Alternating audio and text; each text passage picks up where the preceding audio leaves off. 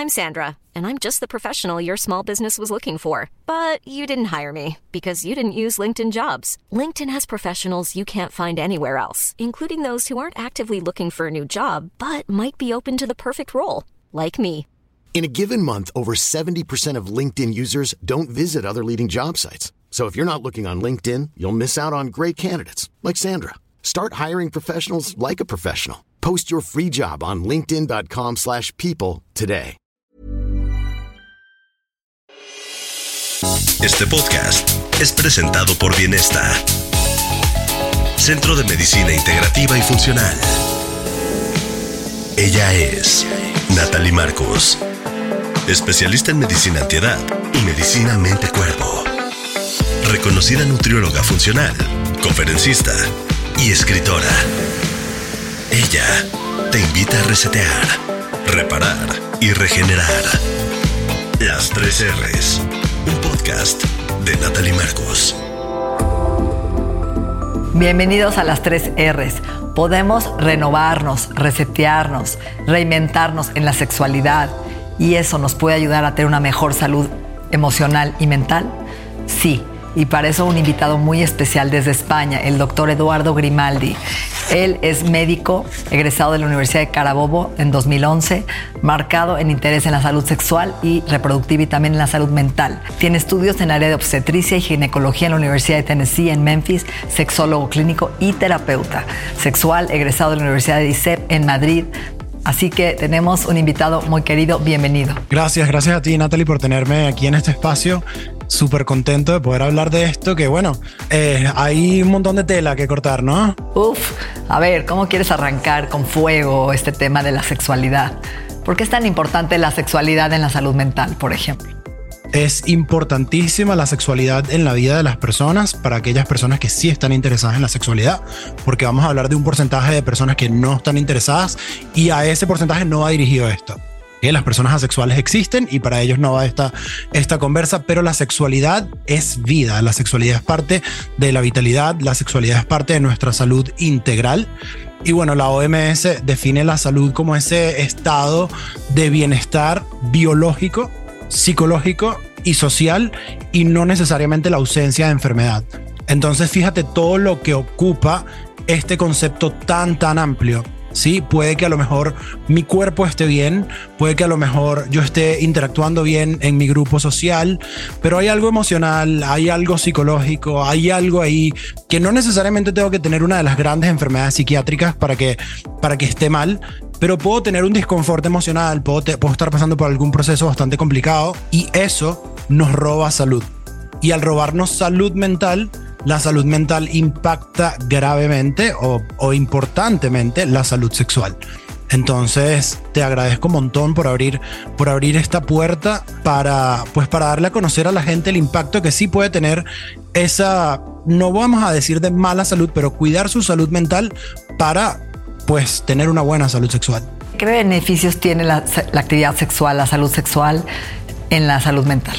Al liberar nuestra pulsión sexual, al masturbarnos o al vincularnos sexualmente con, con parejas, pues estamos generando endorfinas, segregamos un montón de serotonina, segregamos dopamina, segregamos oxitocina, que son neurotransmisores importantísimos en nuestro cerebro, que pues hacen que primero nuestros órganos sexuales funcionen apropiadamente, segundo que podamos vincularnos con nuestra o nuestras parejas de, de una manera pues acorde y tercero, pues bueno, ayudan a disminuir el estrés, disminuyen el cortisol, ayudan a favorecer y promover el sueño, el ritmo circadiano, eh, liberan tensiones, eh, se aseguran nuevamente que nuestros órganos sexuales estén funcionando porque en la sexualidad, con la masturbación o con el sexo, nuestros órganos sexuales se llenan de sangre y esa sangre pues mantiene esa vitalidad en nuestros órganos sexuales. Así que es muy importante la sexualidad y por eso te lo repito, la sexualidad es clave para la vida. Hay un dicho que decimos en México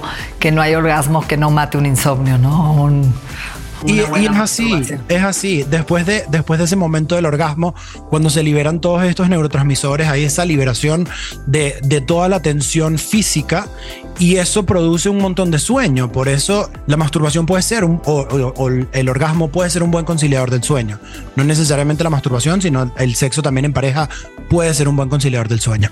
Ahora, tú hablaste de la enfermedad, las enfermedades mentales y la salud sexual. Es un círculo virtuoso y vicioso porque yo he visto, por ejemplo, pacientes con depresión y que obviamente les dan un antidepresivo y eso mata su apetito sexual, su libido y su desempeño. Entonces más se deprimen y entonces entramos ¿no? en una espiral que no sabemos cómo salir de ahí. Como dices tú, eso es un bucle infinito, esa es la culebra que se muerde la cola. Eh, en la sexualidad pues desde finales del siglo XIX quienes se han encargado de estudiar la sexualidad ha sido mayormente la psiquiatría. En los años 60 ya se pasó también a estudiar más la, la psiquiatría y la psicología, pero la psiquiatría se ha limitado un montón a los psicofármacos, a los efectos secundarios de todas estas cosas que indicamos cuando hay algún problema sexual. Pero también es verdad que los procesos emocionales afectan nuestra sexualidad. Perfectamente lo dijiste tú, ahorita que estabas diciendo que los pacientes deprimidos sí tienen ese parte de los síntomas de la depresión es la pérdida del interés en las actividades cotidianas, en las actividades que disfrutaban, esa sensación constante de tristeza, no poder ver el lado positivo de la vida, la disminución de la actividad y también la disminución de la sexualidad. Entonces, para combatir eso, o el recurso que tenemos, evidentemente es terapia, fármaco y voluntad del paciente. La terapia, terapia, psicoterapia de toda la vida, los fármacos, que perfectamente también lo dijiste tú, utilizamos antidepresivos, que su mecanismo por cómo actúan es que aumentan la recaptación de unos neurotransmisores, más específicamente de la serotonina y la noradrenalina en el cerebro y al recaptar estos, estos neurotransmisores, al hacer que aumente esa disponibilidad cerebral, mejora la depresión. Pero ¿qué pasa también? Esto tiene efectos colaterales y un efecto colateral es la disminución de, o no la disminución, el retraso orgásmico, la anorgasmia. Las personas pueden tener disminución del deseo, incluso teniendo deseo, pueden querer vincularse sexualmente con su pareja y pueden encontrar que tardan mucho más en llegar al orgasmo. Esto no todo es malo, porque para los pacientes que tienen eyaculación precoz, se les indica algún antidepresivo que, y, hace, y hace que pues aumenten un poco más su duración en la cama. Pero para los pacientes que tienen depresión, que quieren vincularse sexualmente, pues esa anorgasmia no es, no es un, un buen factor a tener en cuenta. Ahora, yo no sé tú como médico y sexólogo el tema de la carencia y la deficiencia de hormonas. ¿Cuántas veces hemos visto un hombre con una deficiencia de testosterona y que es medicado con un antidepresivo y lo que le falta es a nivel hormonal, un reemplazo para recuperar su energía, vitalidad, virilidad, etcétera. Ahorita este tema de, los recambios y los reemplazos hormonales o la optimización de hormonas, sobre todo hormonas sexuales, está bastante eh, en boca de, de, todos los médicos que hacen antienvejecimiento. Nosotros como sexólogos lo que podemos hacer sí podemos indicarle a un paciente que sospechemos que clínicamente tiene disminución de la testosterona, podemos medir esos niveles. Eh, ya sería eso de manejo con el urólogo. El urólogo sería quien indica este, esta, esta hormona para optimizar esos niveles y una vez óptimos esos niveles, eh, los pacientes usualmente tienen pues una mejoría en la sexualidad. Pasa también con el chip anti-envejecimiento. No sé si estás familiarizada. Es un, son unos pellets que se ponen dentro de la vagina.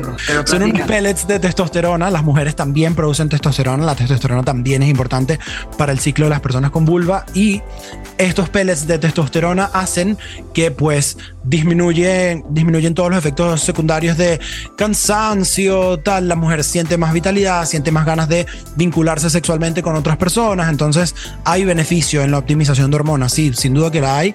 Eh, bien acompañado, pues la optimización de, de las hormonas es beneficioso para los pacientes que tienen deficiencia. Hay una frase que yo siempre digo que lo que no se usa se atrofia inclusive la vagina, ¿no? O sea, se ha visto en estudios recientes que la vagina cuando se utiliza hay más oxígeno, más sangre, más elasticidad, no se hace vieja, no se cae. Y yo creo que también líbido llama más líbido, no sé cómo lo veas tú como sexólogo. Eso, eso también es así. Mientras más eh, nosotros nos vinculamos sexualmente, eso hace que sepamos qué queremos, que sepamos qué nos gusta. Y cuando sabemos qué queremos y qué nos gusta, es mucho más fácil que lo podamos que, eh, conseguir en la cama con alguien porque podemos comunicar qué queremos y qué nos gusta. Y también hace que pues queramos más de esto.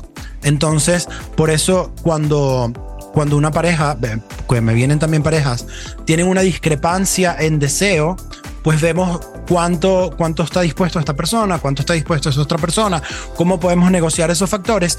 Y la persona que usualmente tiene menos deseo, cuando quiere vincularse, se da cuenta que, oye, le había perdido el gusto a todo esto o había perdido esa esta emoción por esto que está pasando, bueno, pues por la rutina, por los problemas de pareja, por todo esto, por un montón de factores externos, había perdido ese, esa, esa vitalidad. Y cuando la regana, cuando, cuando la gana otra vez, pues se sienten muy, muy plenos. Y es así, la sexualidad es satisfactoria, es placentera. Este podcast es presentado por Health Addiction, línea de suplementos funcionales de alta calidad. Estás escuchando Las 3 R's, un podcast de Natalie Marcos. Tú hablas mucho del holding space. ¿A qué te refieres? Mira, me encanta, me encanta esto que, que me estás diciendo. A mí, mi formación, mi background es medicina y como médicos tenemos muy, muy, muy mala, muy mal entrenamiento, muy mala educación en cuanto a los procesos emocionales de las personas. Holding space es guardar ese espacio, ya sea en terapia o para un amigo o para alguien que te está contando algo. Es estar presente cuando te está contando algo, es estar ahí con escucha activa, es que esa persona sienta, se sienta vista, se sienta escuchada, se sienta que sus necesidades están siendo tomadas cargo por ti en ese momento de necesidad de esa persona. Holding space es crear ese ambiente seguro para que la otra persona pueda ser su mejor versión delante de ti y que tú, como terapeuta, en mi caso, le creas ese ambiente a la persona para que pueda tenga el rapport suficiente para contarte verdaderamente qué le pasa, porque evidentemente estamos tocando casos sensibles. Entonces esa persona tiene ese rapport, te cuenta qué le pasa, te cuenta cómo quiere que lo ayudes. Entonces holding space es importantísimo en mi opinión personal, que no lo tenía cuando estudié medicina, pero cuando hice la maestría en sexología aprendí un montón de cuidado emocional y me parece, me parece bien bonito que, que te hayas tomado el tiempo de, de ver esto que, que es muy importante. Gracias. Es como honrar este momento, ¿no? Con la pareja, con tu amigo, con la persona que tienes enfrente y dejar que todo lo de afuera se desaparezca y estar aquí en el ahora, el mindfulness, ¿no? Exactamente. Ahora, a ver, te voy a decir algo que he visto en consulta 25 años. Tengo mujeres que llegan a consulta y que tú ves sus análisis de sangre y dices, no hay forma que esta mujer tenga apetito sexual y es la mujer más fogosa del mundo. Y al revés, gente que trae las hormonas a tope, como dicen en España, y no se le antoja nada. Tiene que ver muchas cosas, ¿no? Su pareja, me gustaría que profundicemos en este tema. Eso es porque la, la, sexualidad es multifactorial, o sea, nosotros somos seres multidimensionales y muchas de las cosas de nuestros otros ámbitos también afectan nuestra sexualidad, así como nuestra sexualidad también puede afectar los otros ámbitos de nuestra vida. La situación pareja, la situación trabajo, la situación autoestima, autoimagen, autoconcepto, cómo me veo, cómo creo que me veo, cómo me siento, cómo me quisiera ver. Todas esas cosas al final del día pues afectan a nuestra salud emocional y eso puede aumentar o afectar, perdón, la sexualidad. Eh, igual si hay un proceso de enfermedad física orgánica, puede afectar nuestra sexualidad, para menos o para más. Entonces, como cada quien gestiona sus emociones de manera diferente, por ejemplo, te voy a poner un caso muy fácil, la ansiedad. La ansiedad, habíamos hablado, la ansiedad en los libros de sexualidad es la número uno causa de disfunción sexual, pero depende de cómo gestiones tu ansiedad. La, la, ansiedad puede jugarte un factor a favor o en contra. Por ejemplo, esa ansiedad anticipatoria que tenemos cuando sabemos que nos vamos a ver con alguien, esa taquicardia que nos da, ese, ese gustito que nos da que sabemos que probablemente nos vamos a vincular sexualmente con alguien, si es mal gestionado y yo tengo miedo al fracaso y miedo a no poder lograrlo, esa, ese miedo incapacitante, hace que segregue muchísimo cortisol y obviamente mis, ah, mis órganos sexuales no van a funcionar con tanto cortisol porque se genera una descarga adrenérgica y bueno, es como si estuviera corriendo detrás de un oso. Nadie quiere vincularse sexualmente si te está persiguiendo un oso. Pero si yo puedo gestionarlo, si puedo gestionarlo, sí. Si puedo gestionarlo, ese gustito es bueno. Por eso ves personas en algunos procesos de salud que tienen alta sexualidad, otras baja. Lo que tú estás diciendo es claramente así. Ahora, tú como terapeuta sexual, ¿qué es lo que nos recomendarías de lo que te estamos escuchando? ¿Cuáles son los conflictos que más ves en terapia y cómo podemos darle ese gusto, ese espacio a la sexualidad que es tan importante en la salud mental? Uf, comunicación, comunicación, comunicación. Son mi, top 3. Primero, la comunicación. La comunicación es importantísima en pareja. La comunicación abierta, honesta, bidireccional, basada en las ganas de resolver una situación y no de generar un conflicto con mi pareja. O sea, somos tú y yo contra el conflicto, no tú contra mí. Cuando uno se da cuenta del estilo comunicativo, de la forma como hablo, de la forma como yo resuelvo problemas con mi pareja, uno entiende que muchos de los conflictos vienen porque a veces no nos entendemos. A veces tú dices, eh, ¿qué hora es? Y yo te respondo, ah, ya me estás preguntando si voy a llegar tarde. Entonces, no, eso no fue lo que te pregunté, te pregunté qué hora es.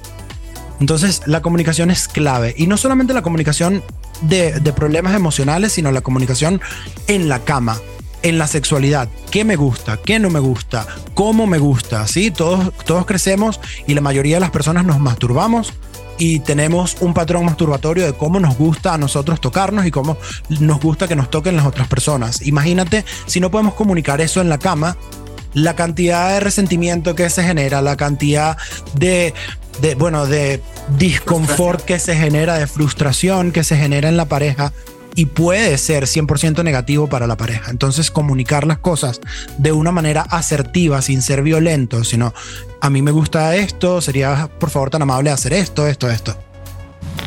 Es interesante lo que dices porque muchas de las mujeres crecimos con muchos tabús de que ya crees que el otro tiene que saber cómo tocarte o te da vergüenza pedirlo, ¿no? O te sientes mal por decirle, porque entonces él siente que no sabe tocarte. Entonces, hijo, es un vaivén de emociones y de conflicto que...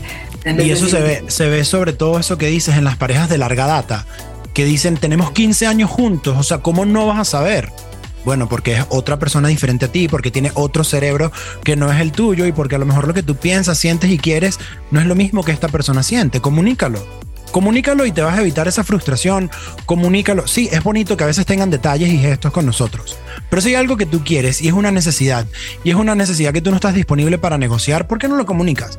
Comunícalo de una manera bonita. Di, mira, a mí me gusta esto, yo necesito esto eh, me gustaría que estuvieras más pendiente de esto, esto y esto. Y así, pues, se disminuyen estos roces que al final afectan la sexualidad. Porque nadie quiere vincularse sexualmente en una relación que está fracturada. Está fracturada la comunicación, está fracturada la confianza. Donde yo siento que no soy escuchado, donde yo siento que tú tienes más poder que yo en esta relación. ¿Sí? Entonces, es, eso que dices me parece clave también. Es interesante porque tú como ginecólogo, ¿cuántas de las pacientes van al ginecólogo, que es un médico de cabecera realmente, y no les preguntan nada sobre, oye, tienes eh, lubricación, llegas al orgasmo, cómo está tu relación de pareja. Van, ábrete las, las, piernas, métete, te voy a hacer tu papá Nicolau, te toco el busto, no te vuelvo a ver, ¿no? Y vete a tu casa y tómate el calcio, casi, casi. Y, qué falta de información, porque realmente es como nuestro médico primario que nos guía en todas las etapas de nuestra vida desde que empezamos a, ¿no? Eh, a tener cambios hormonales eh, y una vida sexual activa. No tengo nada que decirte, sino tienes toda la razón. Tienes absolutamente toda la razón y me encantaría que el sistema de salud fuera diferente y que le asignara más tiempo a cada paciente para realmente tener una buena conversa con su doctor de cuáles son sus preocupaciones en temas de salud, porque muchas veces eso que dices, abre las piernas, abre las piernas, If you thought the only way to get a more defined jawline with natural looking results was through surgery, think again. Juvederm Volux XC is a non surgical injectable gel filler that improves moderate to severe loss of jawline definition and can help you achieve natural looking results with little downtime. Even better, this improved definition lasts up to one year with optimal treatment. No maintenance required. Improve jawline definition for a smooth, sculpted look with Juvederm Volux XC. For important safety information and to find a licensed specialist, visit juvederm.com. That's J U V E D E R M.com. Not for people with severe allergic reactions, allergies to lidocaine, or the proteins used in Juvederm. Common side effects include injection site redness, swelling, pain, tenderness, firmness, lumps, bumps, bruising, discoloration, or itching. There's a risk of unintentional injection into a blood vessel, which can cause vision abnormalities, blindness, stroke, temporary scabs, or scarring. Talk to a licensed specialist to find out if it's right for you. el espéculo, hago el Papa Nicolau, la mujer ni siquiera sabe qué le hicieron, ni cuándo están los resultados, tiene un montón de angustia, un montón de, de, miedo, de incertidumbre, no sabe, no sabe por qué está aquí, ni qué le están haciendo, ni, ni cuándo tiene que volver. Y sí, eso, eso es así, tienes, todo, tienes toda la razón, me encantaría que fuera diferente, pero como te dije, en la carrera de medicina nos dan poca educación emocional, poca empatía para el momento de estar con, con el paciente y realmente preguntarle qué te preocupa, qué puedo hacer por ti, qué puedo hacer por ti hoy. Sí, diferente a por qué viniste hoy y cuál es tu motivo de consulta, qué te preocupa, qué puedo hacer por ti, cómo hago yo para que tú estés más cómoda, cómodo en este momento. Qué bonita frase. ¿Qué puedo hacer por ti hoy? Creo que cambiará la consulta de manera radical. Ok, ¿cómo te gustaría cerrar este podcast? Eduardo, me gustaría que tú, terapeuta sexual, médico, que das por suma a todo el mundo, terapias de pareja individual, toda la gente que te esté escuchando, hombres, mujeres de todas las edades, ¿qué mensaje es importante que hoy se queden? Si quiero que se queden con un mensaje es que la sexualidad es parte de la salud global, igual que la salud mental es parte de la salud global una persona que no tiene salud mental no tiene salud general y una persona que no tiene salud sexual no tiene salud general. No hay que esperar que vengan los problemas para acudir a tu médico de cabecera, para acudir a tu ginecólogo, para acudir a tu urólogo, para acudir a tu sexólogo de confianza. Eh, los sexólogos estamos más que entrenados en brindar educación sexual y apoyo emocional a las personas, consulten a su médico, a su sexólogo y a cualquier persona que ustedes confíen, que sepan que les brinda terapia basada en evidencia científica. Ese creo que es el mensaje más importante.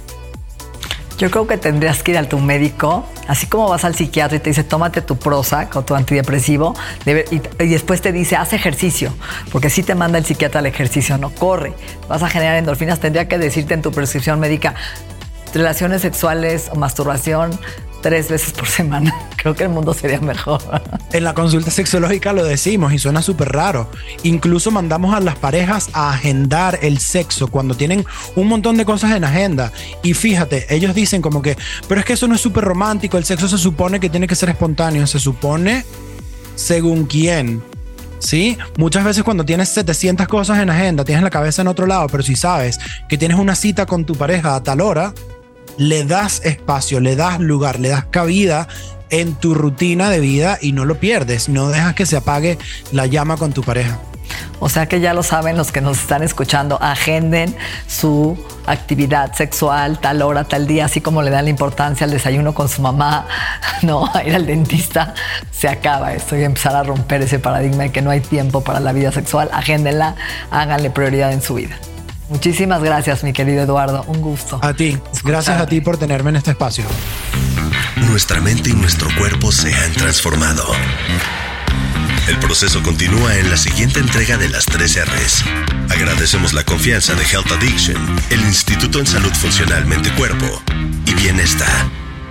Las 3 R's, un podcast de Natalie Marcos.